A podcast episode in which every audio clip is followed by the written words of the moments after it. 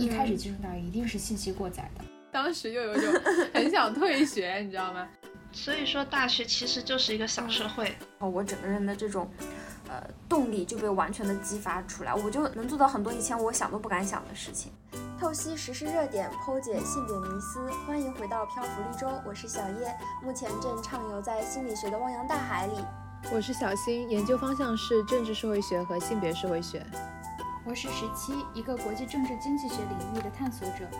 这个暑假呢，最受关注之一的无疑是张雪峰老师。无数家长和准大学生根据他的建议报考专业，围绕是否应该报考新闻学等观念呢，也发生了许多许多争论。最近呢，是快开学了。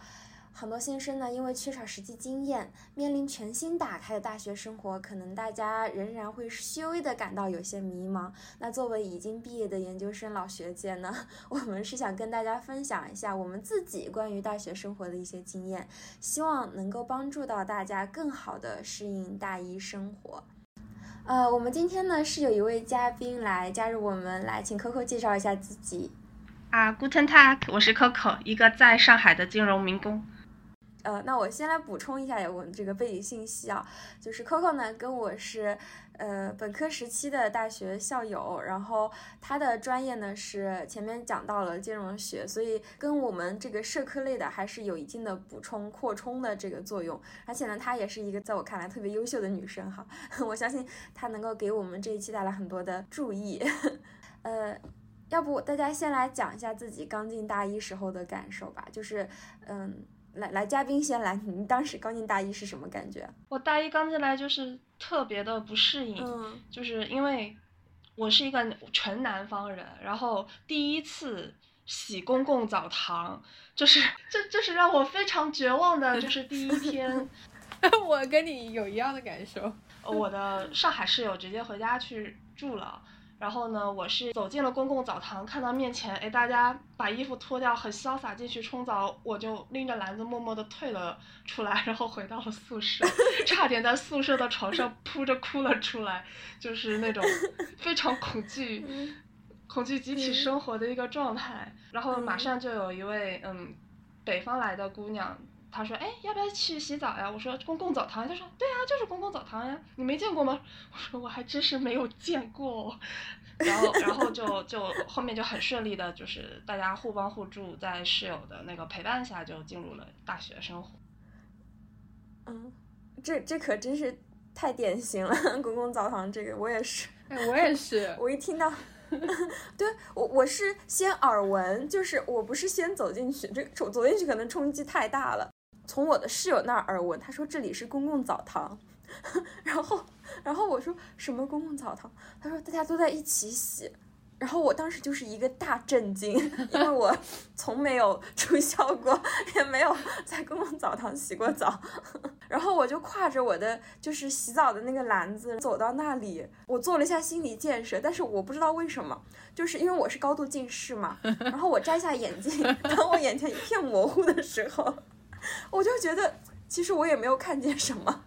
就有一种掩耳盗铃一般的感觉。然后我就拎着那个篮子进入了洗澡间。哎，我有一模一样的感受，就是当时，嗯，也是去公共澡堂，然后我一走进去，看见大家都是赤条条的，我就大受震撼，你知道吗？因为我初高中我也是寄宿的，但是我们都是每一个宿舍它都有独立的一个卫生间和一个独立的。洗澡间，我没想到直观感受就是没想到上海的条件这么差，然后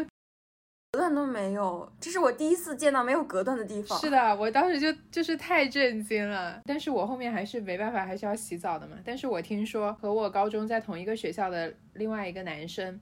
他就是一年都没有去过公共澡堂，他都是直接在宿舍的那个晾衣服的那个地方接一桶冷水，就是浇一遍。他他以这样的方式。啊，可以这样来抵抗公共澡堂，笑死！那他后面去了吗？我不知道他后面去了没有，但是我们我们那个宿舍楼应该是大二结束或者大三的时候，他开始每一层楼有一个浴室，他那个时候他就有门分隔了，然后我就感觉我的大学生活从那个时候开始变好了。嗯。哦，所以大家大一适应生活，可能一开始不是学业，而反而是一种很陌生环境的集体宿舍生活 开始，要去寻找自己的安全感。是，是的。那那十七呢？十七会有这种吗？作为在场唯一的一个北方人，我的澡堂，我的公共澡堂是逐渐升级的。大学时候的公共澡堂是我见过的，起码有隔断，虽然没有帘子什么的，是我觉得是最有个人 隐私空间的一个澡堂了。所以当时我没有什么这方面的顾虑。当然室友也是有南方的嘛，他会很震惊的说：“哦，居然是没有自己 个人的这种澡堂，宿舍里面居然也没有这种独立卫浴。”然后我就会用我的经验跟他说：“其实也还可以，你去尝试一下，也许慢慢你就会习惯。”然后通过 这个就就彼此加深了关系。之后的话，就以此为契机，我们开始就是他尝试了一下，他虽然没有接受这件事情，但我对他的这个劝说。我们的关系慢慢变好了，然后就一起去食堂，一起去上课。我觉得很有意思一点是，因为我基本上都是住宿的，所以我初高中的时候，大家住到一个宿舍了之后，目的就很明确，比如说一起去上课了，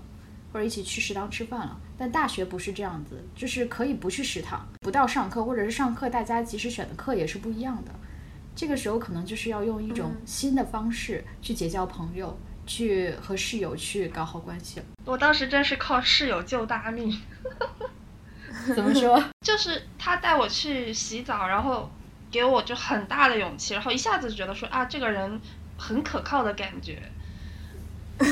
是因为洗澡吗？对对，就是因为洗澡。然后那个他是第一次来上大学，就是离家那么远，高中从来没有住宿过，在学校第一个礼拜就忍不住就晚上就 就哭出来了，就在那边打电话，然后一边打完电话就在那儿痛哭，我们去安慰他，就觉得哎，这个就逐渐彼此的感觉就拉近了，就是很年轻的那种状态，然后烦恼来的很快，但是呢，就是开心也开心的很快。彼此之间的那种链接一下子就很容易建建立起来，因为人都非常的单纯。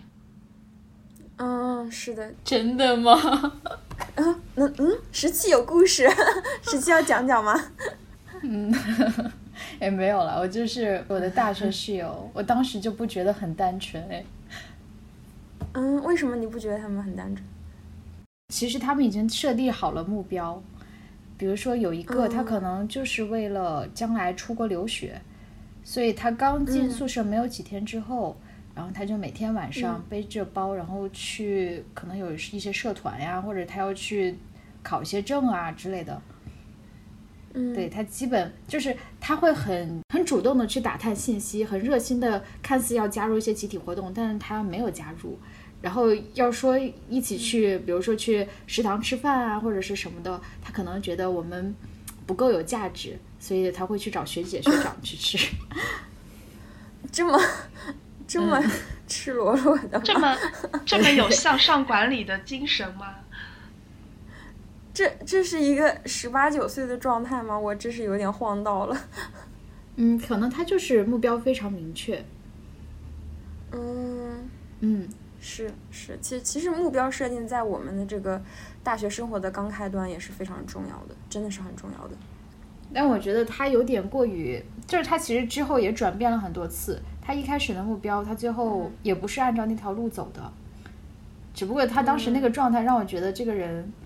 有些功利性，在当时的我看来，一个就是比较只有单纯的学校象牙塔生活的我看来，觉得这种功利性拥有这么强功利性的人是。是要远离的，对，但是听上去会可怕。有一个室友，他非常的热心，他会告诉我啊，我看到了一份，就是经常不是学校里有选课指南，我看到了这些课都特很好，我们一起选这些课去上吧。呃，过几天的话，可能有什么学校的百团大战，我们一起去参加吧。呃，过几天这个地方要发一些什么东西，我们一起去领吧。有一个这样的室友在，所以我很自然而然的，就是因为他。不断的就是向我提供信息，也很热心的来帮助我，所以我们就互相彼此帮助，很自然而然的就有了更多的一起活动的这种轨迹。但是换一个角度想，我觉得那个女生其实她挺厉害的，就是她其实当时刚进学校，她就掌握了很多信息差，就比如说和学长学姐吃饭这件事情，就当时我还有一种就是觉得那些人高我一两级，我还真的有一种有点像对待长辈那样子很尊敬的，就是称呼对方。我也没有想到说可以私下约他们吃饭，然后去获取一些更多一些信息的这种感觉。嗯，我感觉我觉得这可能就是要打破的一个误区，就是学长学姐他们只是高你一级的同学，并没有什么阶级和辈分上的差异。但是实际上，如果你跟他们变熟了，包括选课啊，或者是就是跟着哪个老师可以就是做科研之类的，他们知道的东西肯定要多很多的。是这样，是这样，就确确实实，学长学姐是可以带来一些有益的信息的。这个其实我觉得倒也不用说心态上，嗯，觉得这是一件很功利的事情，或是怎么样。因为大学，我觉得，呃，获取信息是非常重要的。然后学长学姐可以认为他们是一种优质的信息来源嘛。所以说，嗯，尽管就是十七描述的这位同学稍稍的令我有一些害怕，但是他的这个行为，我觉得倒也也是一个值得，嗯，学习的行为吧，就是也是一个可以采取的策略吧。嗯，不会觉得这个女生其实内心很强大吗？因为大部分就是小朋友进入到一个集体的环境，他如果说觉得说，哎，我被小团体排斥了，然后心里反而会觉得很慌。但是我觉得这个姑娘她心内心很强大，她觉得说，嗯，你们跟我没有保持一个很亲密的关系，很 OK，我不需要很从众，我只要去很专注的做我自己想去做的事情。我觉得她内心就是很强大的一个人。嗯，可能我没有表述清楚，不是我们什么小团体排斥她。而是他选择不和我们交流，但他后来又又希望融入我们这个，因为发现我们之间也开始有一些信息交流。因为我之前说的那个主动热情帮助我的同学，他有一份那种选课的指南，他可能也是就是有学长学姐告诉他什么的，他那个时候就非常热心的加入我们，问我们都选什么课呀，我们一起去选课吧，这种感觉。所以我觉得他不是内心强大了，而且他他后来其实也崩溃过很多次。他原先是说他要迅速的考这种托福、雅思啊，可能准备出国，但他也没有考出来，也没有出国，最后也转了专业。所以我更觉得是他是就是有一种应激反应，都是有我的推测。上大学他听说过有一些事情，所以他希望说我要去找学姐、学长、学姐搞好关系，了解信息，我要怎么怎么怎么样。但他的这个规划，可能在某种程度上并不是完全适合他的，他也是在不断的认识自己。我后来和他的交流也不算多，我也不清楚他的每个选择的转折点是什么，但我觉得他当时刚上大学那种紧绷的状态，可能也对于他之后的不停的这种放弃与重新选择是有一些关系的。嗯，但其实我是觉得这个挺就是挺正常的，因为其实很多人，大家如果进入一个。呃，与之前的环境有较大差异的环境当中，他会出现一个适应障碍，就是他没有办法适应现在的环境。比如说，一个高中生，他从一个完全由他人主宰的一个学习环境，进入到一个近乎全部自主的学习环境当中，他无法去很好的掌握自己的这个生活和学习，导致说他在情绪上也好，然后在规划上也好，都出现了比较严重的问题。嗯，更严重的话，如果说适应障碍他无法去克服的话。他可能会出现一些，嗯，比如说抑郁症啊、焦虑症啊此类的问题。其实我是发现说，在这个呃大学当中，这种问题是不罕见的。嗯，我觉得一个很好的度过这种适应障碍的，其实就是最亲密的还是室友。可能我们最终选择的路不一样，比如说有的可能要去考研，有的要去工作，或者有的想上这个课，有的想上那个课，但是大家彼此有一个共同的这种理想观念。啊，我们一起去上课，我们一起聊天，我们一起去吃饭，对，就这种特别能够熟悉起来的朋友，是有利于度过这种适应障碍的。嗯，是的，是的，就是社会支持其实非常重要的，人毕竟是社会动物嘛。对，嗯，那其实我有一个蛮好奇的点啊，就是大家会想跟舍友都成为很好的朋友吗？就是你们会抱着这样的预期进入大学生活吗？好像没有吧，就是我没有刻意要说和舍友做朋友，但是确实。一开始，最基础的社交圈是基于舍友建立的。嗯，我觉得大学和高中一个很不一样的点在于，高中其实是有一个非常紧密的集体生活，就是班级。你可以在班级里面和人有非常非常亲密的接触，所以室友在其中他只是更加紧密，但是呢，你们在一起的时间也就是回到宿舍那一段时间，你们还可能分散在校园各个地方，所以说他和同班同学的差距并不是很大。但大学的话，上了课就走了，那两个小时不够，不足以构建出一个亲密关系，所以很多人最先选择的还是就是这种生活场景完全一致、共同生活的时间更久的室友，然后成为朋友。我觉得这不是一个主动的选择或者是一个期望，而是一个被动的一个接受。嗯，不过确实就是舍友的行事风格。其实对对你的大学生活一开始一个基调是挺重要的，就是我当时，呃，三个舍友，其中一个成了，就是一直都是很好的朋友，然后另外两个舍友，他们两个风格就完全不同。有一个舍友就是他每天早上他会睡到九点多十点多，然后有的时候会翘课逛街，主要是以玩乐为主的一个生活基调。然后另外一个舍友他是每天早上。七点就是雷打不动，他已经起床在背单词了，然后背完单词之后去上课，然后他还会预习复习，然后晚上可能差不多到就是九点九点左右回来，然后洗澡，就是他的整一个生活的这个流程就像高中一样。嗯，是，对，就是怎么去选择你想要交的朋友也很重要。我觉得这其实是基于自己的生活方式，包括你想要达到的目标和你自己的兴趣。就当时刚到大学的时候，我觉得还有一个事情就是，我感觉我整一个大一，包括大二的一部分时间，都在觉得自己高考发挥的不够好。就本来数学可以 再多几分，那我就可能是换一个学校读同一个专业。嗯，我我当时也是觉得我高考不够好，然后没有进我喜欢的专业，然后就很想转专业。但我觉得我当时那个状态啊，确实是很很迷茫的一个状态，就是有点像无头苍蝇一样的。我只是觉得我不喜欢这个专业，但其实我当时并不是真正的知道说我真的喜欢什么专业，我其实没有这个概念，我只能知道我不喜欢这个状态而已。嗯，我觉得是需要更多的探索。然后需要更多的信息，去更深刻的了解自己。嗯，但是我当时其实说这个过程的话，在我自己的身上，我可能是走完整个大学，我才对自己有一些更深刻的认知，才会找到我真的比较喜欢的专业。但其实这个过程最好是在大一上 那个半年之内就有一个比较深刻的认知。嗯，你觉得半年之内能够有这样的认知吗？其实我觉得很难，这个也是我觉得。嗯，中国的教育它不是那么宽容的地方，它没有给你就是充分的时间和空间去探索。这个过程，甚至我觉得都不应该在大学的时候才开始，它其实应该在呃初高中，就是大家已经有一个大概的想法，说啊我大体可能会喜欢什么样的专业，然后在大学的时候再去更更多的投入到这个喜欢的专业当中去，而不是说在半年的时间内匆匆的找到一个自己也许心仪，但其实。呃，我说一下我自己的情况，在我那一届，很多人选专业并不是因为他们真的喜欢，而是因为当时这个专业很热门。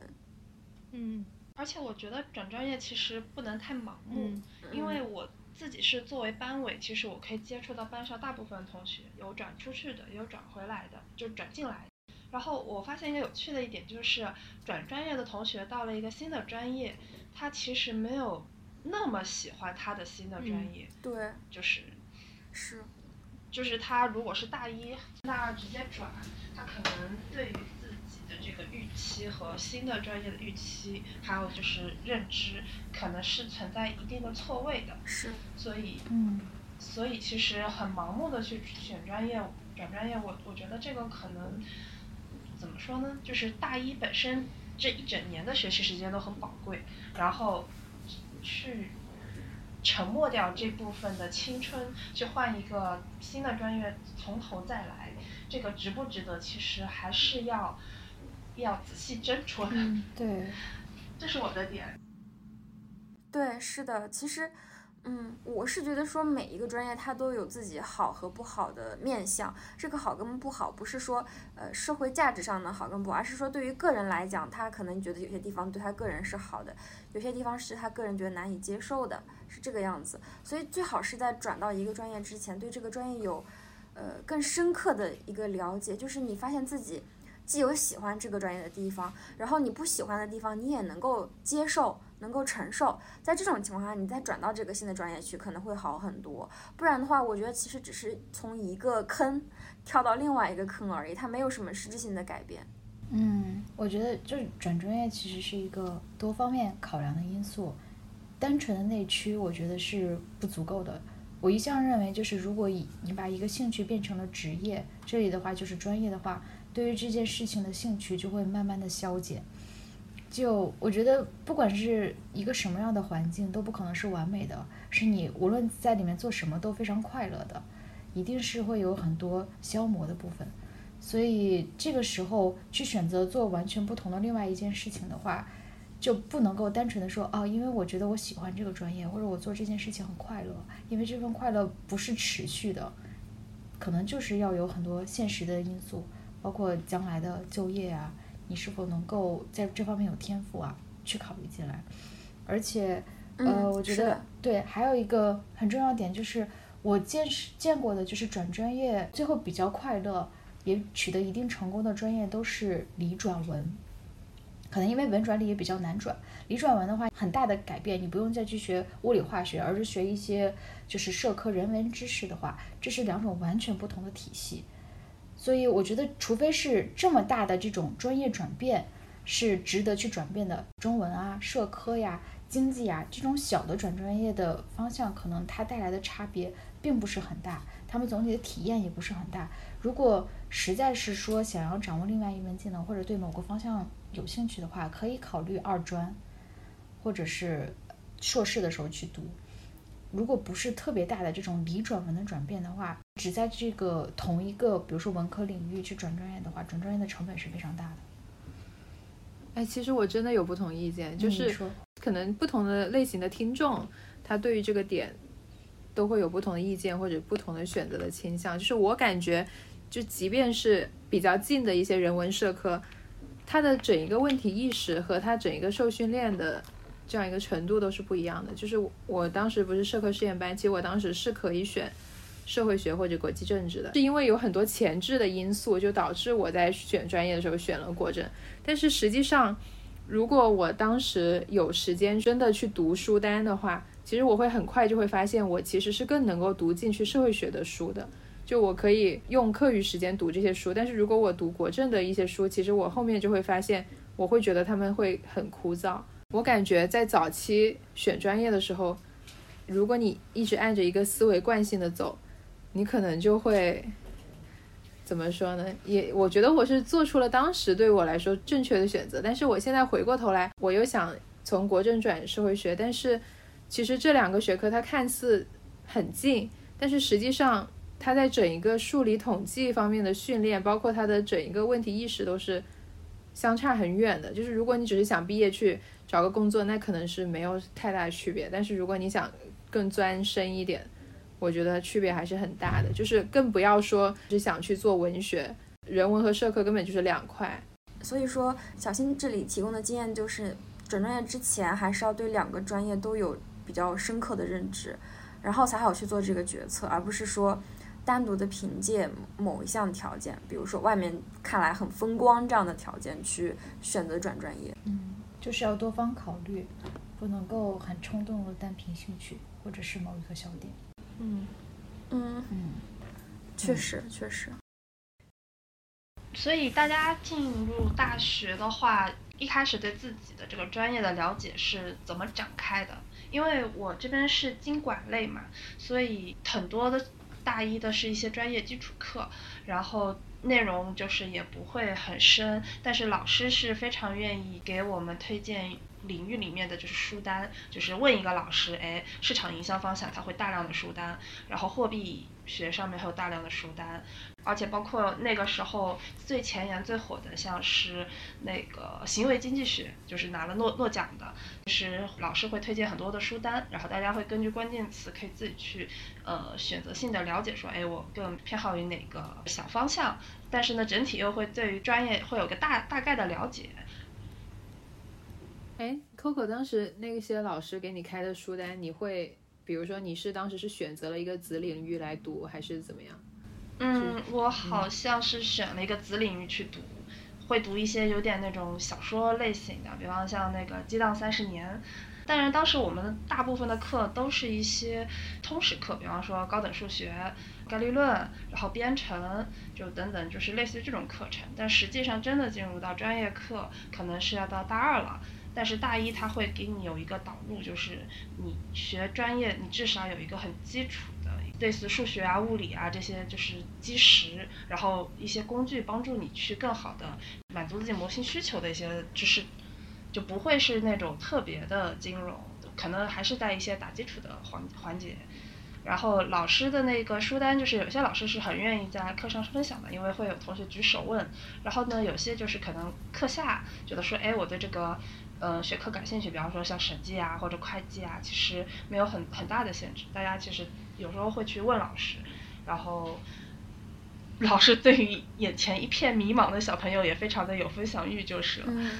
所以，所以其实大家一下子就会获得很大的信息量。我觉得可能迷茫的点在于信息量过多导致的。确实。嗯，我觉得这可能是因为经济学或者是金融学它已经很确定了，就是它是一个逐渐深入的过程。我大一的时候因为是社会科学实验班，相当于是一个大类，接下来再继续选专业，所以学的要更加泛一点。法律呀、社科呀、然后哲学、政治、经济都会涉及一点，所以在一个很泛的过程中，逐渐就是，比如说我我学社会学原理，我会觉得很有意思；我学法理学基础，我当时其实觉得也蛮有蛮有意思，但是不如社会学原理那么有意思，我就会知道我可能更偏向于理论方面的，而不是说这种具体的法条法律。哎，那十七，你当时大一的时候，你有去？阅读书单吗？或者是你像你刚刚所说的，就是这么多的专业领域，就是其实我们知道国内除了这种试验班之外，它还有类似于 PPE 这种，也是综合多个学科的这种专业。我想知道你大一的时候，你有去跟着老师的书单读吗？还是说你自己有没有比较偏重的一个专业方向？我感觉大一的时候，那个时候真的是很迷茫，因为首先不太清楚它的这个标准是什么。像高中的话，写作文就像写作文，我们都知道，呃，第一段该写什么，第二段该写什么，是一个很八股的形式。但是大学论文我没有学过，所以最开始我是不会写大学论文的。然后老师上课我去听了，好好做笔记了，一切和高中完全一样。但是好像也不考试了，交一篇读书笔记，我的读书笔记好像也不是老师想要的。老师开的所有书单我其实是读不完的，因为差不多是有十三节课。呃，包括了各种通识课，每一节课的书单有厚有薄，但是包含了五到八本。嗯，然后虽然一周只有一节课，但一共有十三节课，我不可能就十三 乘以五这么多的书全部都读下来。我去问过老师，我说这些书都读不完怎么办？老师说你就先把前三本看掉，如果前三本你也读不完的话，你就只读一本，第一本。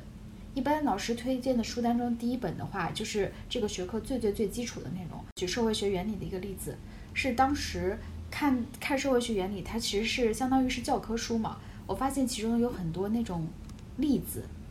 就是他们做的那种实验，很有兴趣。我拿着书去问老师，我说老师，我对这些实验很有兴趣，然后这些理论的话我也很有兴趣，就是用理论去解释他们为什么这么做。然后说如果这样子的话，你就应该去把。就是第几周和第几周的哪几本书可以再细读一下，所以我当时的这个书的选择和对于某个方面的延伸，完全是凭靠老师的，因为我完全不知道该怎么去选择书单，以我当时的能力也不会泛读，也不知道哪里该精读，就是和高中一样的囫囵的读，嗯，所以当时完全凭靠老师。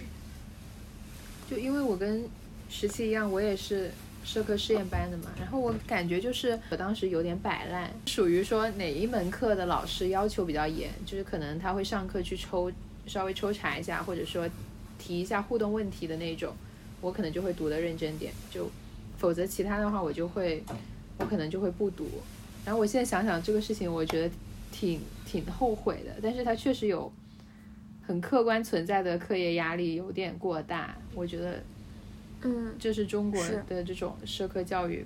不是那么是合适的地方。哎，我打断一下哦，我还蛮好奇的，因为就是大家知道大学的课程可能就是某一个课它一周只上一次，然后呢课后老师除了就是小组的那种 pre，其实比较少布置作业。那么大家会去定期去做复习吗？就像高中一样，保持一个预习或者复习的状态，会会这样子？我不会。我只保持了半个学期，之后会复习的课就是有期中考试和期末考试的课了。啊，我也是。对我也是，我也是，都是考前突击。我我感觉我是没有什么时间去定期的预习和复习，可能我也是我那个时候比较贪玩吧，我必须要承认一下。所以就是，其实很多人的状态就会说，保持了一个有点放飞了，上完课然后书就扔一边了，可能上课还认真听一听，然后下课就。就就放飞自我的状态，就周末的话会对整一周的，就是一些比较重要的课去做一个回顾吗？其实我觉得时间排的太满了，就是如果是十几门课的话，相当于你一周你至少有三天半以上，你都是被课排满的一个状态，就从早到晚可能会有四门课，然后除此之外你还有社团活动，你比如说你加入两个社团，然后他可能会某一个下午开例会，就是你这样子过完一个星期之后。周末虽然有两天，但是你不太可能说把它全用在复习课程上面。我我感觉是对。我觉得我后来养成的一个习惯，是在大二的下半学期才开始养成的这个习惯。就因为我们是社科，所以我觉得课上老师讲的内容，它相当于是一个引导。嗯。我后来养成了一个，就是有所谓的把书从厚读薄。就一本书，我看完之后会写一个很短的读书笔记，告诉我有哪些内容、哪些观点，我觉得可以引入到哪个方面。我自己做了一个大的那种逻辑框架，比如说我说这种国际治理这么一个方面，然后有哪些书，它的哪几章提到了这个点，其中的主要的论点是什么，就慢慢的越积越多。但是这是我在大二下的时候我才意识到的事情，因为上课的内容复习的很少。一方面是，如果考核的方式主要是论文的话，其实上课的东西学的不是很多。我觉得更多的是教你一套怎么样去分析或者是看待问题的方法，或者说有一些这些基础理论，你知道一下就可以了，表示你是一个专业的人。所以后来更多的是在文献和就是这种文本阅读上面去做这种回顾与整理，课上的内容反而很少。哎，你刚刚说的这种方法，你一直到现在都有保持吗？是的，哇，嗯，羡慕，这个好好哎，好厉害呀！嗯，对啊，好厉害，我我现在都没有这种习惯，我要学习一下，又学又给我学到了。就是因为我觉得一个好的习惯真的会受益终身哎，我觉得这个虽然我已经毕业了，但我觉得我可以学习一下。对，是的，是的。那你现在写作不是很方便？就是你的库应该已经很大了。对，但其实很多是用不上的。就是你实际建立起来这个库，你总会对这个库不满意的。很多时候你想放上去，就跟我们积累了好词好句，想往作文里面填一样，很多时候是不合时宜的。所以不断的去，我觉得更多的是一种内化。嗯。就是库其实只是一个库，你其实放不进去的。你要融会贯通库里面的知识，然后到时候内化写出来。就像我现在写论文，很少去查库的，因为查了之后发现都不太合适。嗯，我想问一下，你这库是放在哪里啊？是有一个文档，还是一个什么读书笔记之类的软件呢？我最开始用的是 OneNote，后来换成苹果电脑之后用的是 Notion。嗯。我推荐就是用 PC 端的所有的用户用 OneNote，我觉得比 Notion 好用多了。啊，真的？那我，感觉我也要去换一下。哦 那就是有一些大家高中其实有可能会用到的一些好的习惯，其实到大学里面不是不应该丢掉的，其实是可以换一种方式去沿用的。哎，而且其实这种习惯它就是，其实我有看到很多博士生做资格考，他也是这样的。就是他有，比如说两百篇参考文献，他也是每一篇读完之后，他记一个一到三页的一个文献笔记，然后到时候资格考的时候用，然后包括写博士论文的时候用。我觉得这是一种很规范的记学术笔记的方法。嗯，哎，那我要再在在这里再推荐一个软件，就是 Zotero。就是我也有一些就是做笔记的习惯嘛，很多论文我是根据比较细分的小方向把它们放在一个文件夹里，所以它又是可以说你在看文献的时候自己再去摘笔记的，所以你看完之后你就自然而然的你这个笔记就留在那里了，所以它还是一个比较好的一个归纳软件。你是把这个笔记直接放走条流这里，还是你会把它另外另外拿出来另外整理？我自己啊。是不想 把它拿出来另外整理的，但嗯，这这个习惯其实不太好。其实最好是，如果说你发现，比如说你读了一个小领域的文章，可能比如说举个例子吧，七八十篇这样子，那你最好其实是做一个一个综合汇总的东西。嗯嗯，我觉得就是有听众觉得这样的方法很好去尝试的话，大一的新生很重要一点，我觉得是就是不要羞于把这些。就是自己整理好的东西，不管是给学姐学长、给朋友，还是给导师，让他们去评价一下。嗯，因为我深刻感受到一点，就是因为我大一完全什么都不会，我交的第一份作业，甚至都是高中的那种，就是老师让我们写一篇关于某个主题的一个小论文，我都是一个点一个点用那种 bullet point 的，现在想起来很可笑。老师当时会觉得你这是什么意思？因为当时还不会学嘛，所以。我觉得大学就是最开始肯定就是先做自己的库之前，肯定要学一下论文怎么写。嗯，它的主要的就是你相当于你的考核标准是什么？考核标准如果出论文，你就去学一下论文怎么写；如果是考试，你就去看一下怎么复习，怎么去考试。这个是第一位的。然后接下来，如果是你是论文的话，可以把自己的一些心得什么的让老师去整理，这是一个打基础的很好的机会。就是老师的一些观念会给你塑造一个很好的框架。如果你将来就是在这种专业的框架里面的话，你就不会长歪，或者是有一些乱七八糟、天马行空的想法。呃，不是说想法吧，就是可能就完全偏题的一些内容。所以最开始把这些东西让别人去。就是评估一下，评鉴一下，对，评鉴一下，我觉得很重要。对，是，其实我是觉得要在反馈当中建立自己的认知，因为我们其实刚到大学的时候，对自己的认知也是不清晰的，该如何去做也是不清晰的，所以是要在这种过程当中不断的去建立一个比较好的习惯。对，我想说，就是像我们刚刚讨论的这种文献笔记怎么做，然后以及包括学术论文怎么写这些东西，其实是没有课会教给你的。我感觉啊，对，是他可能就是老师上课的时候，他稍微提了一嘴，但是他不会说系统的告诉你说这个步骤，你首先要怎么读书，然后你要记录这本书里的什么东西，比如研究方法呀，然后他怎么展开论证这些，就是他没有人会细致的告诉你，就是其实这些东西我都是后面我自己去读一些专门教你学术写作的那种工具书之后我才学会的。嗯。我感觉这一点是，就除了老师给你开书单之外，你自己要能给自己开书单，我觉得这个也是很重要的一种能力。嗯，但其实我觉得大一倒是不用特别担心这个，因为大一大家其实都还没定，甚至都不一定选择了社科。是的，而且内容多到你学不完。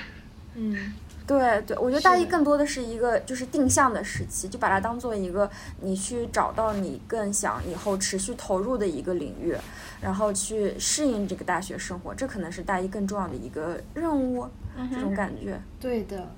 我觉得大一其实是一个筛选的过程，就是一开始进入大一一定是信息过载的，有太多你不知道的东西了，太多新奇的生活。这个时候你只要去尝试这件事情，你自然而然就会有偏好。一旦有了偏好，你就会愿意多做这件事情。慢慢慢慢的，你会发现你做了越来越多的这样事情，就形成一个脉络了。确实，我觉得就是不断的去尝试，不要害怕说啊这么多我学不完，或者是这么多书，只要去读了，然后你自己就会去做选择的。嗯，是。你们有感受到这种内心的偏好或者冲动带领你们去做不同的选择的这样一个过程吗？嗯，比方说有啊，就像我刚才说的，比如说比起法理学的那些法条，我更喜欢社会学的原理这种理论基础。嗯嗯嗯，是。当时的话更喜欢哲学和文学一点，所以一些比较就是国际方面的大的这种空间的，我就不是那么感兴趣。嗯 嗯，但这个之后都会有调整，所以我觉得这个是一个认识你自己。的偏好的一个机会。还有说到学习这块，我觉得可能大学老师可能不太管你，但是交到好的朋友然后去促进自己的学习和生活，我觉得非常重要。因为大家很多时候选到的课，可能就不一定完全跟室友是一致了。他可能或者有那种呃小组作业要去做些 pre，那么你会遇到靠谱的小伙伴，也会遇到不靠谱的小伙伴。那么在这种过程中，其实是可以去结交一些有比较好的学习习惯的，或者说是有一些特长的朋友。我是认识过跨专业好几个，比方说计算机上面有特长，或者英语特别棒，或者是就是很愿意去表达，然后包括像做小组作业非常积极的一些小伙伴。这样子的话，我是交到了一些学习上的朋友，就可能很好哎，很好哎，就可能不会直接把你的一个圈子就局限在你宿舍的这一片小小的天地里面，因为环境对人的影响还是蛮大的。等到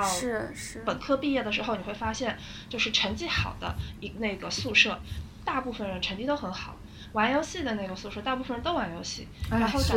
找对象的那个宿舍，大部分人都找对象。你会发现，就是人的行为会非常去从众。那么这种情况下，如果说嗯，你觉得自己的环境没有那么的友好，你想要上进，但是室友又比较躺平，那么你又想要跳出一个比较。摆烂的氛围的话，那就要去一个更好的环境去接触更好的人，就不是说很功利的说，我一定要去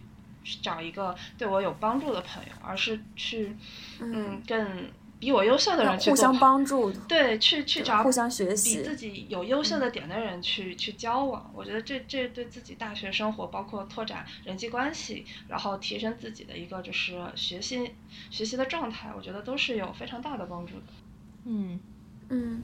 嗯，是的，哎，这个还真的是，我觉得人要主动的去塑造自己的社交圈，当然不是说要制造什么，呃，回音室啦或者信息茧房之类的，但是确实是要对自己的社交圈有意识进行筛选，而不是，呃，就是让环境塑造你，而是你要主动的在适应环境的基础上去塑造环境。嗯，而而且就是我觉得能考进同一个大学的同学们，每个人身上肯定是有优点的。就至少说，高考的这个门槛还是比较严格的。我觉得就是经常可以在很多人身上学到不同的东西，即使他可能某方面不如我，但是他有可能某方面会比我强。就这这点上面，我觉得说大学真的是一个非常好的环境。对，我觉得确实破圈很重要，而小组作业真的是一个很好的契机。我现在觉得当时做的不太好的点就是。可能为了让自己不要不那么不合群，所以在小组作业里，即使我觉得这个人我和他一起进行过一次小组作业，我觉得他不是那么的靠谱，呃，我觉得他有时候有点拖延，不太符合我的这种行为习惯。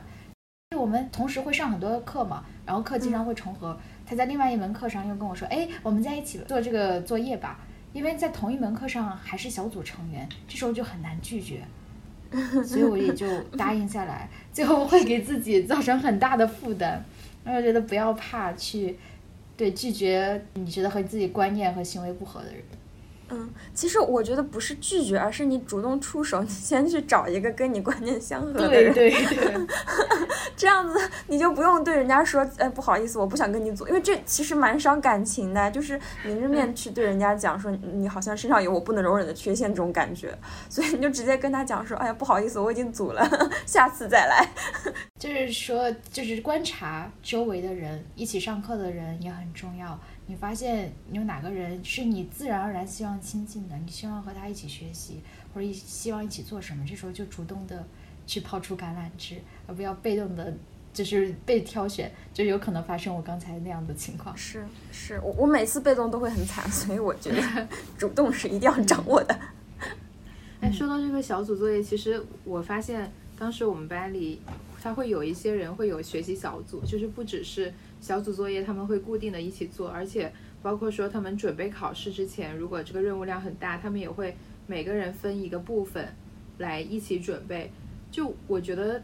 这种学习小组其实是特别好的，就是我当时没有想到要建立一个学习小组的意识，可能是当时没有对学习没有那么热衷啊。然后，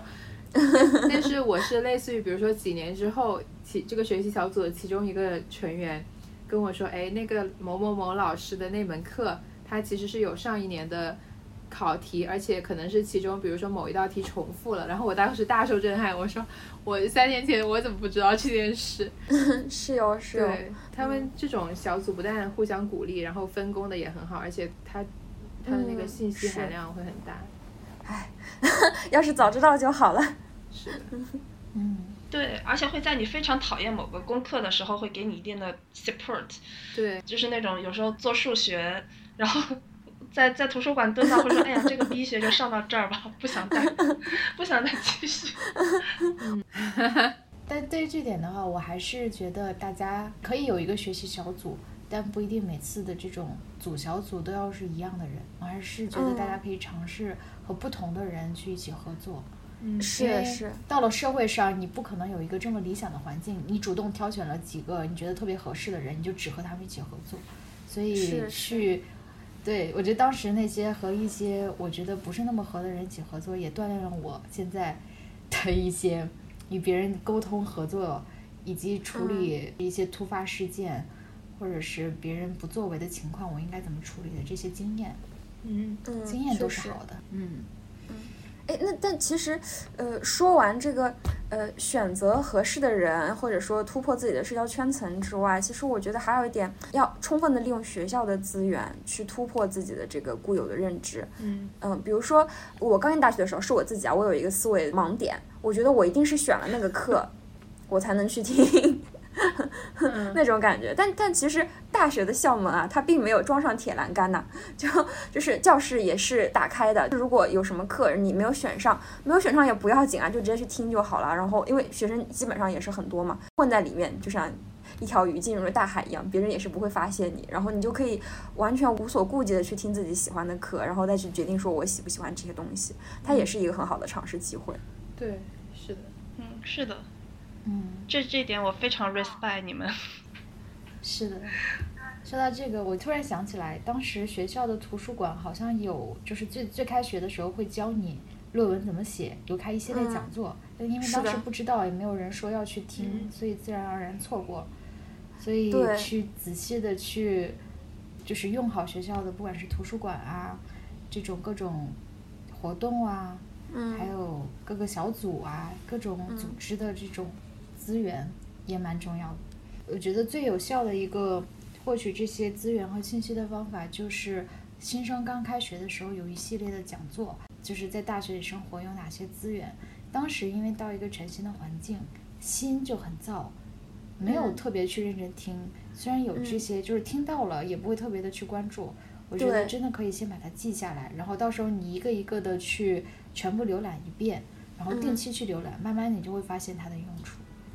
对，其实我是发现学校的公共资源是很多的，只是很多时候我们没有意识到它在那里，然后也没有意识到说我们其实可以用这些资源，完完全全就是处在一种啊沉浸在自己的小世界里，或者说挣扎在这个大一新生的这种颠簸的这个生活当中，所以没有注意到这些东西，但它其实是触手可及的，可以说。可能学校的官网会放出一些信息啊，或者说可能有些海报就张贴在你每天走过的食堂这里。对，就是大家留个心眼就能看到。对，是的，它其实所有的活动它都会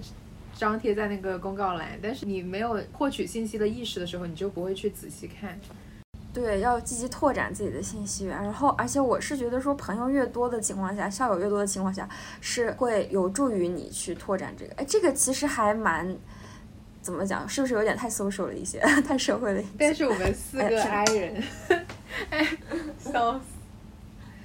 对对，这呃是太社会了一些，但是呃其其实我是这样子的，就是我到了研究生阶段之后，我会发现大家特别的爱互相加好友，呃我就在我的这个呃朋友圈里面，其实我加他们的时候我也没有聊天，因为大家不是很熟，不会刻意的去聊，可是他们会在他们自己的朋友圈里展示很多的信息，可能我就哎机会碰巧我就看到了，然后我就参加了某个活动，然后我就认识了一些我觉得啊很不错的朋友，就是有一种。以点带面的感觉，嗯，对，所以说，呃，我觉得还是要社交啊，只是说不要去进行不舒服的社交，但是要积极的去多认识一些人，我觉得这些就代表着更多的可能性。嗯，因为我也不是那么社交的人，我采取的一个方法就是，就是总有这么一个人，他最开始就很热心的去帮你，会说，哎，我发现一个什么，我们一起去做一件事情吧。我就会和这样子的人很快的、自然而然的处成朋友，然后就是因为他是一个很很 social 的人，他就会有多面的这种信息源。然后我自然而然也就接受到这种信息源。我觉得如果不是那么热衷于 热衷于社交的人，真的可以找一个艺人去做朋友。你好像那个被认领的那种爱人，是笑死。对对对对，就是搭上一个艺人，找一个艺人认领自己。对，我觉得这是一个比较。不是那么的消耗自己的精神能量，同时也有一些一定的信息来源。然后自己的话，去维持这段友谊，肯定有自己可以付出的部分，这个就是因人而异。嗯嗯嗯，就是，但是很多社交活动其实是是在班委啊和社团这样子的组织里面发生的。就我记得我刚进学校第第一个社交活动就是打了个辩论赛，然后完了以后就进了我们。学校应该是最大的社团，它就是一个关于演讲和辩论的这样一个社团。然后在那里就是相当于认识了第一批除了班级以外的一些学长学姐也好，或者是一些其他专业的同学。嗯嗯嗯。因为我既是班上班长，然后又参加了学校的社团，就是我社团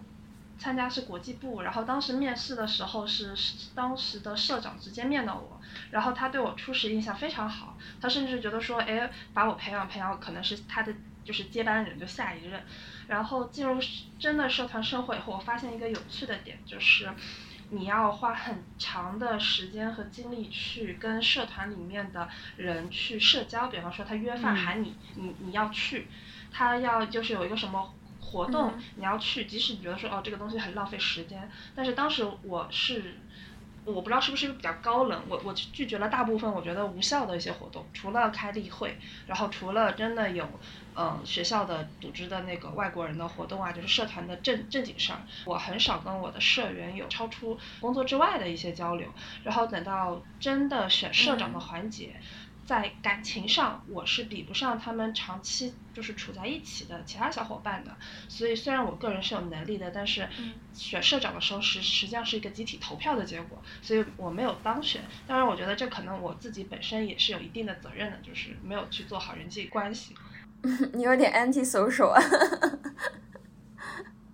天呐，我跟 Coco 有几乎一模一样的经历，朋友们，我我来讲讲，就是 快来分享一下。部长很喜欢我，然后他是联络校友的，但是呢，我就觉得联络校友不是很有意思，我就主动说我要去联络企业的部门。就首先我是第一步做错了，就在这个地方，因为联络企业的那个部门的那个部长，他面试的不是我，所以他对我没有初始的这个印象加成。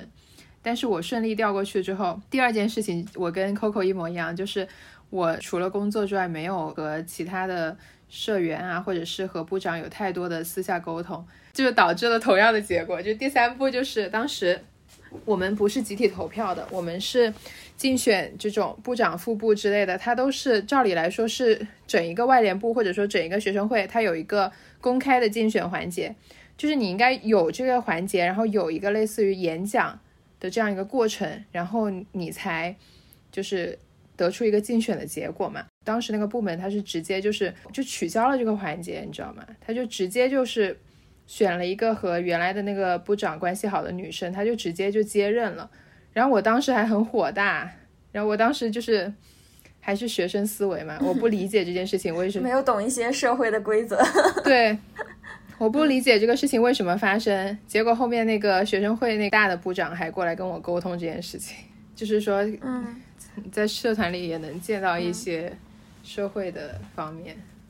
所以说大学其实就是一个小社会，它没有这么的现实，但它又有一些现实。对，就包括我觉得现在我跟就是真实工作以后的职场跟同事处理关系，我觉得就是某一。层面上，其实你的社团的那个工作生活是会给你一些启发的，就是你踩踩到的坑，是可以让你在职场当中规避掉一些人家不会告诉你的潜规则。你不能闷头只做事情，你要学会汇报，你要学会去展示自己。然后你做了的事情，不是说要夸大，但是你要告诉别人说你做了什么，你要把你的贡献或者你的成果告诉别人说，嗯，这是你完成的。我觉得这这是。这个失败的经验给我的一个嗯比较好的，我我我不觉得它是一个很差的东西。我来从另外一个侧面就是 反馈一下我的社团生活，我其实是也有加入学生会，然后我是在学术部，然后是办一些讲座这样子。那其实我是比较积极的参与到了就是大家的这种聚餐啊什么当中去，但我可以 我可以说我比较不务正业啊，但但我是觉得说。他其实对我没有特别多的注意，因为我不是说我要选部长的那种人，没有什么野心啊。但我没有说我在这个过程当中，我觉得我交到了我认为很有价值的朋友。这里的价值不是说它体现在我身上的价值，它能给我什么帮助，而是说我很欣赏这个人类这这种价值。就是我我没有在这种活动当中，在这种聚餐当中交到这样的朋友。哎，所以说我觉得不一定的，真的不一定的。就是觉得大部分其实是酒肉朋友，而不是真的。对，就是酒肉朋友，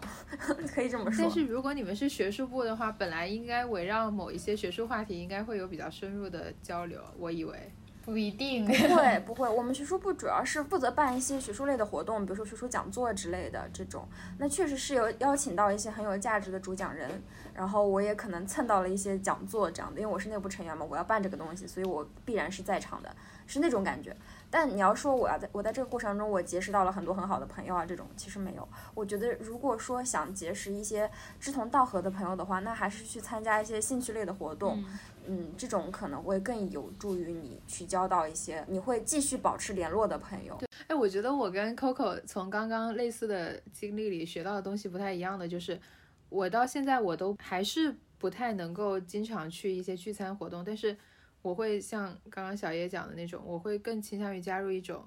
以围绕某件事情的这样子的一个社团，就是比如说辩论队，或或者我以为就是类似于这种学术的社团，它会比较能够在活动本身的过程中来建立比较深入的交流的这种感觉。就比方说像我们这个播客，对吗？对，对的。我们的共同经验其实就包括我之前说，我觉得我的社团和学生组织的这种。感受都不是很好的一个点在于，我对他有很多预设，而且有很多理想的想象。就比如说小新刚才说的学术部就应该有很多就是互相交流学术，然后我发现社团或者学生组织更多的是一种组织关系，就在这里面人际是比其他都要重要的。所以我也是不是很喜欢这样的人际，而且我当时很不满意点在于，我觉得自己在打工。它不同于给 公司打工的是，在公司打工我起码有钱，但在这种社团里面打工，我什么也没有。我觉得我没有学到我应该学到的东西。与此同时呢，就是在公司里面，它是有一套组织架构的，你的上级就是你的上级，还有比你更高的职称，他拿着比你更多的钱，还有比你更多的经验，所以他来指导你。但是在社团或者学生组织里面，我不并不觉得就是有可能是我们是同级，只不过他比我先进去了。所以呢，他现在的就是职位比我高，他要对我很理所应当的去指手画脚，或者是去安排什么工作的时候，我会心里有点不平衡。所以我觉得，如果要加入社团组织的话，一个很重要的是要放平一个心态。就社团和学生组织在整个学校里面，是比整个大学更像一个小社会的感觉，更接近社会的这种生态，而学生组织比社团更加接近社会的生态。所以我觉得到这里的话，可能就不是说我要去学到什么一些具体的知识，更多的是一种人际往来的处理。同时的话，如果要有一个目标，比如说我就是要不断的晋升，或者是我就要拿到一个什么样的资源，有这么一个比较明确的目的的话，那就要接受自己可能要花一些，就浪费一些时间在刚才的这种，比如出去吃饭啊这种社交上面。有可能就是无效的社交，但这个社交可能会帮你交到一些人脉，还有就是做一些你自己不想干的事情，就看愿不愿意为了这个目标去退让一些自己的主动的选择或者是精神领域的东西。嗯，对，我想起来，就是当时社团它它其实有很大一部分工作就是有点类似于狗屁工作，就是 有一些，我现在至今还记得我当时在专业课上填表的。这个事情就是类似于我们也是办一个讲座，然后要你要比如说有很多人报名，然后你要给他弄成一个那种签到表，诸如此类的事情。但是当时课又很多，就然后那个社长那边又要的很急，就是你很多时候你就被迫在专业课上做这样一些事情。对，而且取舍他就逼你。嗯嗯，对，对，而且不能加入太多社团。我大一时候加入了太多社团，导致一个是精力上顾不过来，另外一个是你就不能跟某一个社团里面的人建立很深入的关系。就是是其实到时候到最后，你可能在哪个社团发展的都比较一般。是的，是支持。是的。而其实其实我是觉得说。大一的生活不能处在一种什么都要的状态，就是你什么都可以去尝试，但是你不能什么都要。你不能想我既要在社团里出人头地，我又要在学习上保持高级水平，然后我又要跟我的朋友们都相处得很好。其实人是没有这么多精力的。我们记得之前好像有个有过一个流传，就是你的玩，然后睡和学习 只能三选二。嗯。但是你刚进大学的时候，就会有那么一些学长学姐，就是被人当成是一个标杆来说，嗯，就是好像这样的一些标杆，他们就是可以又在社团里做社长，嗯，做主席，然后又成绩又很好，然后又去什么很厉害的地方实习，对，就是如果你树立这样一个标杆，你就会想说，哎，为什么我做不到？那然后你做不到的时候，你就会觉得很焦虑或者很自卑。啊，这个时候我觉得大家最重要的一点就是建立对自己的认知，就是你要知道别人可以做到，但是我们并不是别人啊。首先第一点，你有这个精力吗？有的人可能有啊，或者说我们在座的各位可能有人是有的，但是我要很诚实的说，我觉得我从小到大都是一个非常精力不济的人，我就觉得我是做不到这样子的。我可以熬夜，但是熬完之后我好好累，我记忆力都在衰退，就是那种感觉。我觉得反而是有一种。没有办法首尾相顾的感觉，所以就是要有取舍。对于我来说，最重要的是要认识到什么东西对我是最重要的，然后我可能要把最多的精力放在这个地方。我觉得我在大一的时候就是有一种既要又要的一种状态当中。对，我也是。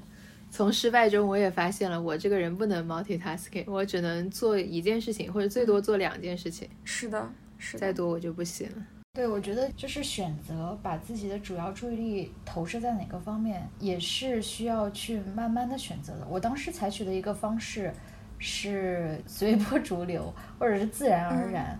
是多去尝试。我我尝试了特别多的事情，包括社团啊、学生组织啊，然后去学习，然后去和就是各种各样的人去询问，反正尝试了尝试了非常多的事情，参加了很多活动，慢慢慢慢的就会发现。有些事情是自己一点点都不想去做的，然后有些事情是，就是这些事情明明对我没有任何好处，但我就是愿意去做，我愿意去熬夜去做这件事情，那自然而然的可能就会选择。但与此同时产生了一个想法，就是可能高中的时候啊，我们所做的东西非常有限，每天只需要学习和复习，有一种自己掌控全部、能够把握一切的错觉。到了大学之后就不能够这样了，就像我们刚才说的，要把精力去集中在某几个点。那当时有一种负罪感，或者是觉得自己我是不是能力不如以前了？为什么就是我做了这件事情，我没有办法做那件事情了呢？或者是我这个总会有一些错误，比如说过了 DDL，我有一个东西还没有交，但我发现我就是没有提前两三天和他说，我可能是很晚很晚，我发现我做不完了，我跟他说我今天做不完了。这种，哎，当时给了我很大的挫败感，因为我觉得我的能力好像退步了，我不再能够掌控自己了。嗯，嗯，那后来我逐渐意识到，是精力只能够在几个点，而且大学是一个非常广泛的空间，我不可能那么去广泛的去掌握所有事情。我发现其实贯穿我们这一期的主题就是探索嘛，大家在各个方面，在人际方面，然后在社团活动方面，然后在学习方面不停的去探索。但是探索之后就意味着要认同，就是我们要选择适合我们的东西，要要选择我们想要的这个东西，然后认清楚什么东西对我们来说才是真正重要的。根据之后不这种不断建立的认知去调整我们在大学生活上的方向。嗯哼，嗯，那怎么去调整呢？因为我当时虽然是自然而然的去做的，嗯，但总会怀疑自己，我做的到底对不对啊？这个虽然我很喜欢，但它其实没有什么用啊。我是不是还是，比如说当时我想，我应该去在社团里面，应该去参加那些饭局，而不是去做一个我完全感兴趣的一个文学编辑。嗯嗯。其实我我是觉得社团体验很取决于跟你同时在那个社团的人，就是你能不能交到志同道合的朋友。我也是有这种所谓无用的社团经历嘛，它既不能为我的履历添上一点光彩，然后也跟我的专业其实没有什么关系。就是我有一阵我是在剧社里，然后排戏之类的，但我真的觉得很有趣，我就是愿意每天。我可能从早忙到晚，然后八八九点钟从图书馆回来，然后我还愿意去拍戏，还愿意去呃付出我的时间去去做这些事情，然后我每天都觉得很快乐。它不是成为了我的精神负担，而是成为了一种，嗯，我感觉是一种休闲方式了，甚至是它使我的精神彻底能够放松下来。我也是排剧的时候很快乐啊，我这个完全理解你，是对，有点那种校外志愿者的即视感，虽然它可能不一定完全校外。我觉得这种这种跟自己专业完全不搭嘎，又不是很抱目的的去做事情，我觉得。确实是可以收获到出乎意料的情绪价值。对，因为它是完全内在驱动的，不是吗？它不是外驱的。我们人的动力，它其实有在内和在外。在外，比如说，呃，我讲实习之前不是也讲到说，选专业的时候，它其实不是完全考虑自己的兴趣所在，它也有很多现实的考量，不是吗？所以它就是综合内外的一个因素。但如果说我们讲到自己兴趣的一个活动的时候，它其实是纯内在的，所以我们享受到的快乐也是纯内在，它不需要太多外界的动力去敦促我们。说你去呃赶快去做啊之类的，我们从内在的快乐当中就已经享受到了这种经历，然后我们就可以很自动的去做这些事情。嗯嗯嗯，哎，那在做事的时候是由内驱还是外驱主导？我们这里是不是出现了一些分歧啊？是不是？就是大家更注重哪一个？我自己说句实话，我可能更注重个人热爱，我每天在选择一些很冷门的东西。然后每天为我冷门东西而吃苦，小新应该是非常知道我的一些经历了，就是吃了大亏，但是依然在吃亏的路上。就吃的这些亏，你觉得值得吗？可能我的想法是说，我觉得社会的外在评判对我是重要的，但是没有那么重要。就是我是想，当我回过头去想我这一生的时候，我是没有太多后悔的。就是在那个时刻，我会想，我没有听从我的内心。嗯，我去可能做了一些很符合社会评判的事情，就比如说，可能在某些节点，我更好的是去工作，然后去赚钱，然后去安家立业，这这样的一个一一个情况。但是我没有这样做。但我现在回想起来，我的人生，我并不会觉得有多大的懊悔。嗯，我觉得这是两种不一样的后悔。就你选择遵从自己的内心，你可能就是不会为当时没有选择自己的道路而觉得庆幸，但是有可能。外界的批判会带给你痛苦，包括你会经历很多的挫折，就像你刚刚说的吃的大亏，这些同样会带给你痛苦的经历。如果你选择了遵循这种社会评判，那么你可能一直后悔的就是我当时为什么没有听从自己的内心？我当时要选择了这个，要是是我真正热爱的就好了。所以我觉得这两种其实都是后悔，关键是看选择哪一种自己能够更加的过得去承受。对对是。哎，这里是不是应该是有分歧吧？那我问一下 Coco，你来说一下。我会选择把最想想要做，但是现实当中做不了的心愿，先找一个抽屉，把它好好的保管起来，然后到后面如果有新的机会，然后就再把它找出来。嗯，你还有找出来的机会吗？可以慢慢慢慢来嘛。我因为我我是学经济方向的，所以。整个价值观会比较，嗯，觉得经济基础决定上层建筑，就是这个取向。所以有些我学生时代可能没有这个财力或者没有这个精力去学的东西，哎，等到我真的经济独立的时候，我是可以去做尝试的。就你经济独立了之后，因为我知道金融经常需要出差，也很忙。就是人，我总觉得是不满足的。当你拥有了一定的经济基础之后，你就会想要再上一步。在上一步需要你付出更多的精力，你觉得自己是会不停的深入的往上走，还是会去发展一些枝枝蔓蔓？会发展一些枝枝蔓蔓，因为往上走，就是不管哪个行业，就每一层的天花板会非常明显。就是我现在的状态是基本上到了一个嗯行业的天花板的状态，然后我就会去找一些新的乐子，比方说嗯去学个跳舞。然后找个私教去学个自由泳，然后呢去尝试，哎，我去听个演唱会，或者是去看个音乐剧，这是我学生时代完全不会考虑的，因为这个开销会非常的高。但是现在我会逐渐的去选一些，嗯，OK，我自己愿意去花钱的事情，包括像我原先完全不理解花钱请私教让自己去健身，我觉得说，哎，免费的我跑跑步啊，然后看那个视频跳跳帕梅拉，我觉得很很棒啊。但是我现在发现，哎，有一个私教指点我去怎么样去做器械的力量训练啊，然后指点我去。更好的就是正确的游泳姿势，去学一个新的泳姿啊，这这些其实是不是说完全不兼容的，只是说我先把它小心的收藏起来，把一些自己的喜欢的愿望收藏起来，就是这种感觉。嗯，我觉得这种还蛮好的，因为人想要做一件事情，我觉得无非就是要不然你付出时间，要不然你付出金钱，要不然你两个都付出，就是越长大越发现时间是非常宝贵的。就大上大学的时候，时间是不如金钱宝贵的，因为那时候真的是有大把的时间。是的。所以那个时候觉得金钱金钱是更贵一点。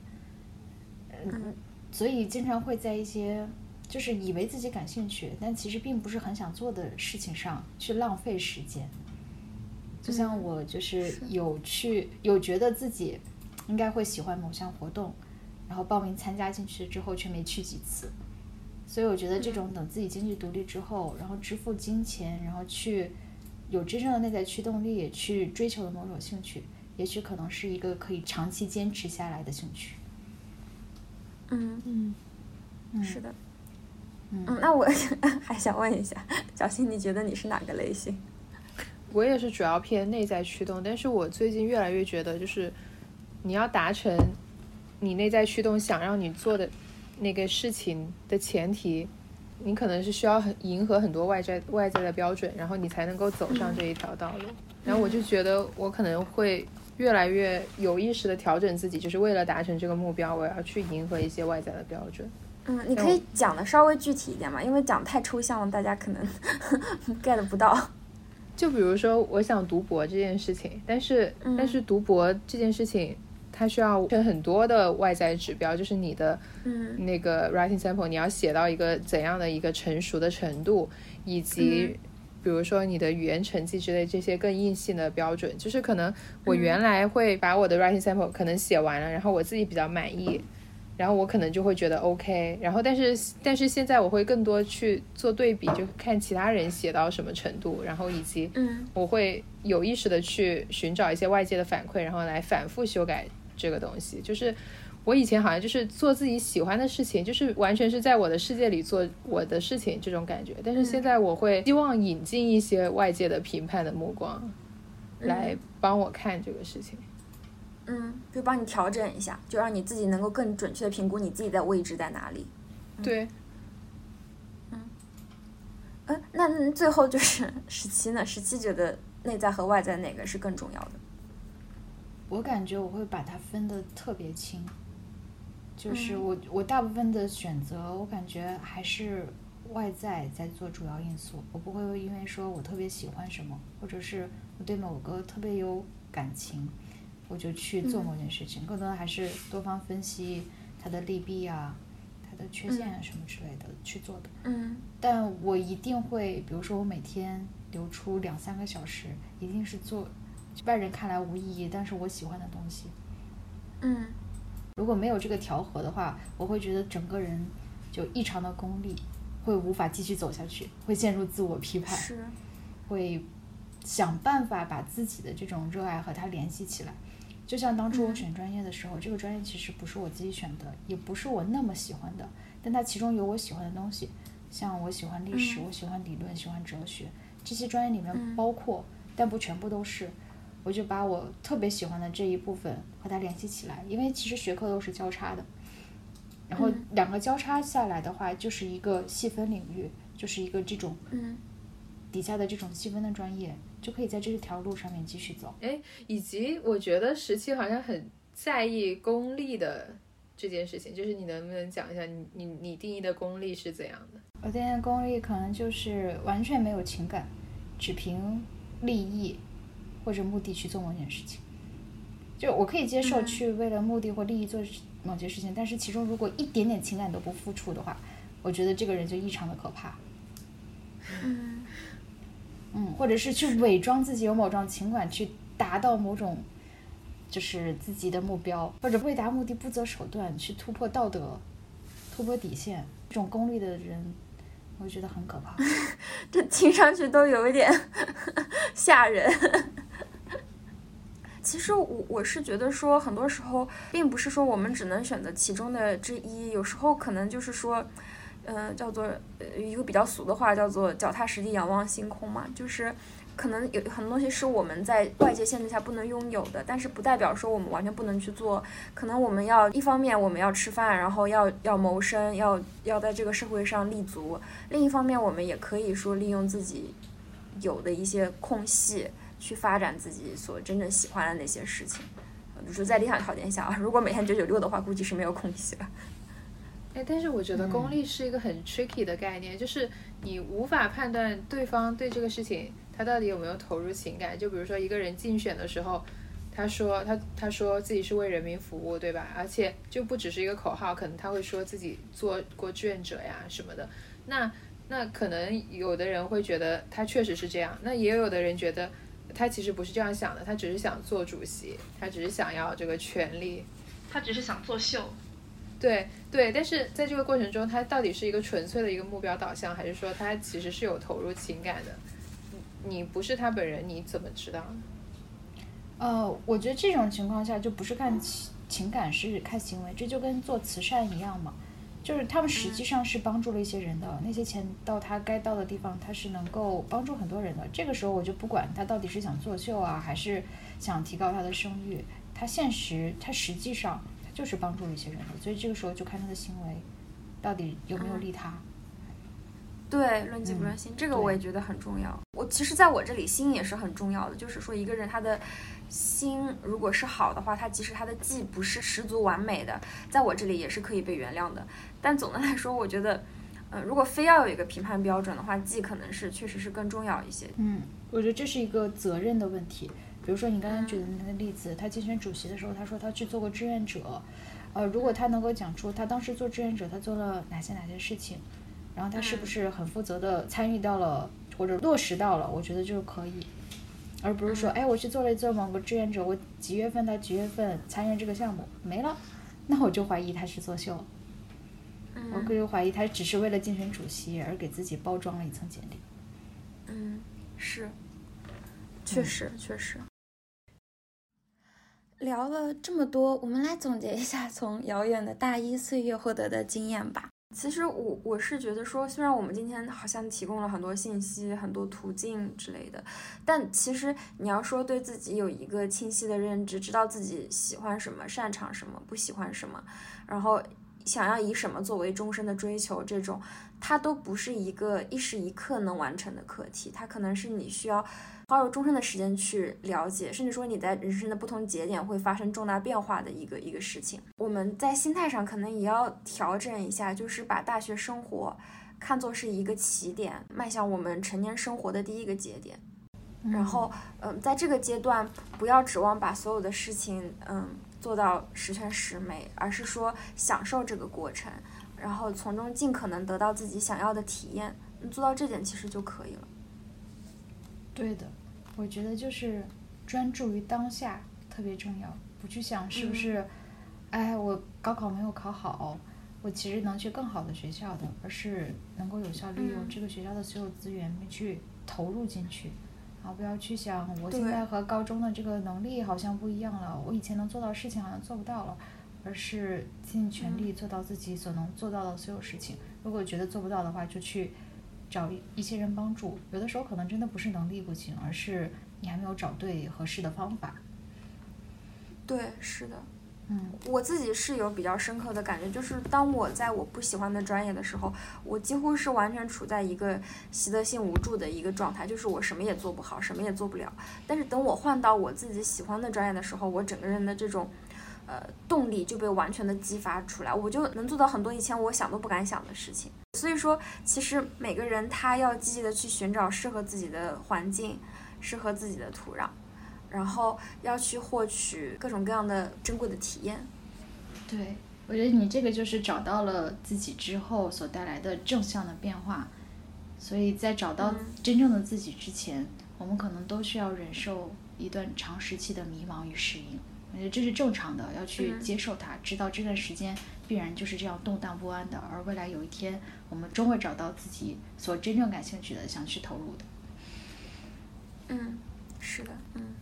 而且也不要觉得说阶段性的失败就，嗯，说自己的人生就失败了这样子。其实。我觉得，嗯，阶段性的失败肯定是会对人生产生影响，但它不会真的对自己的人生，就是说产生不可磨灭的毁灭性的伤害的。我觉得大学是不至于到这个程度的。所以说，如果说感觉自己很沮丧的话，可以试着多去找朋友聊一聊，然后找老师去问一问，甚至说觉得自己无法处理这些情绪的时候，不要害怕去找一心理医生，去找专业人士的这个帮助。真的，如果自己无法处理的情况下，我觉得其实十八九岁是一个的确是成年人了，但是又是一个很稚嫩的一个状态，所以不要惧于去寻求帮助。嗯，而且我觉得要对自己宽容一点，不要不要那么怕死。就是嗯，一些些心态的转变，我自己身上会比较明显，因为就是从小学一直到高中，我一直是觉得说，嗯，我在同龄人当中非常优秀，但是真的进入大学以后，会发现说，哎，同样是一门课，那个人比我花了那么更少的时间，为什么他学的反而比我好？然后，然后人就会有一种心理落差，就是本来我是同龄人中的佼佼者，或者我会比大部分人优秀，那么为什么一进入大学以后，我就会？变成一种泯然众人矣的状态，甚至可能比不上大部分人。这个时候，我觉得就是，嗯，去承认自己是个平凡人，不要去苛求自己，这这种心态的转变，我觉得会比较重要一点。不是说摆烂，而是对自己宽容一点。嗯，就哎，人家一个小时就把所有的单词背完了，我背了两个小时，过过两天我突然又忘，就是 就又忘记了，就相当于从头再背。这种这种真的。你要去承认自己天赋的不足，然后但也要去正视自己的缺点，这不是不可饶恕的，而是而是很正常的一件事情，就是去承认自己。我真的只是一个平很平凡的人。嗯嗯，是我我觉得是有自己的目标，就是自己跟自己去比较，自己跟自己的目标去比较。就是说，要达成这个目标，我可能需要付出什么样的努力，然后我就就是持之以恒的往这个目标去努力就好了，而不是去跟人家比较说，人家干同样的事情只需要付出十分之一的努力，人家好聪明，我我好失败，并不是这个样子，嗯。而且要不断的就是去认知自己到底是一个怎样的人，就是有段时间我觉得很痛苦。为什么别人可以多线程工作，但是我做不到？然后，但是你要留时间和自己相处，然后观察自己的一种做事的方式。然后包括，其实我觉得像 MBTI 这一种类型的，它可能不一定准确，但是它也是帮助你认识自己的一个工具。然后就是发现我可能是比较喜欢独自去思考一些事情，我可能就是不是那么喜欢去参加聚餐。然后你。就反思的多之后，你就会接受自己是这样一个性格。对，是对是是的，这个我觉得就是要认识自己，然后接纳自己的局限性。因为我觉得人不是完美的，可能有完美的人啊，但是反正我不是完美的。然后接纳了之后，其实你想，你即使不接受，那么其实你也很难改变自己的这些固有特性。然后你的内心又产生了更多的痛苦，它其实是一个得不偿失的事情。但如果你接纳自己的特点，或者说至少自己在这个阶段的特点，你就避免了一些不必要的内耗。然后你就可以把自己的精力更多的投入到自己真正应该去做的事情上面。嗯，是的，是的。嗯，就像我曾经有连续好几年一直很苦恼，就是为什么我比不上那些擅长交朋友的人？为什么人家一直可以呼朋唤友，然后有这么多的朋友，大家又不容易吵架，而我经常会跟关系相对还好的人就是有不愉快。我为什么做不到处理好我的人际关系？后面我就会发现说，哎，我可能我天生的性格会偏 I 一点，那么就会达成一种自我的和解。那最后，朋友们，让我们来送上对即将入学或者已经入学同学们的祝福吧。嗯，大学生活还是很美好的，祝大家都能享受大学生活，找到自己的热爱。祝大家吃好喝好，每天乐哈哈。嗯，希望大家不要害怕现在的困境和未来的模样，勇往直前。祝大家万事如意，心想事成。好，那今天就聊到这里，大家再见，下次再见。